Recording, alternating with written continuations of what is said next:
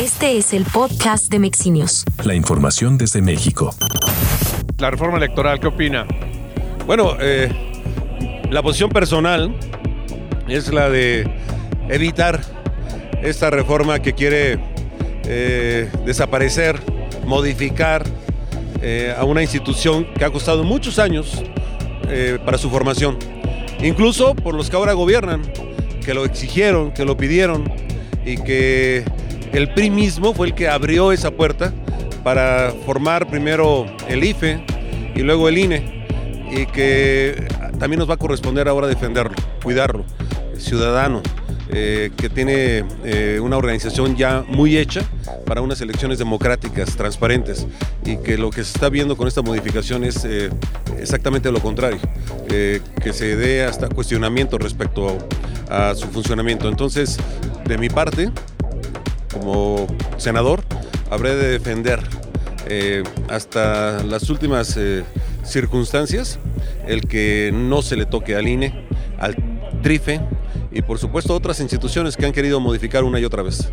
Oigan, el tema de Laida Sansores y Ricardo Monreal, hoy se firmó, eh, varios senadores firmaron carta de apoyo al senador Monreal. ¿Usted firmó también? Sí, claro, y, lo hice con una convicción.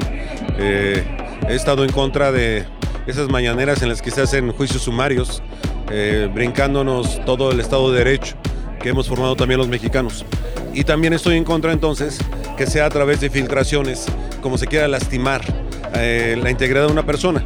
Eh, creo que no debemos de permitirlo y por supuesto que firmé esta manifestación en contra de estas acciones y por supuesto también en defensa de un senador. El estatus de la alianza va por México, PAN, PRI, PRD, ¿cuál es en estos momentos, senador?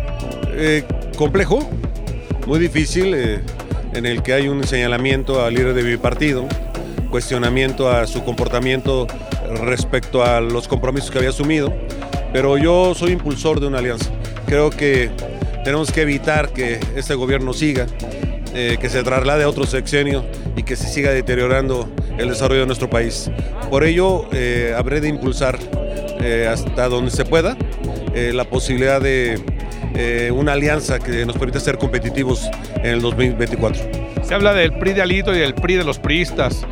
Eh, yo les diría que el PRI es eh, más fuerte que sus liderazgos y a pesar de Alito nosotros sabremos de seguir adelante, un PRI de base fuerte, sólida, territorial, que habremos de defender a nuestro partido y que no permitiremos que sigan haciendo lo que se ha hecho, en el que se ha perdido todo en las últimas elecciones. Más información en.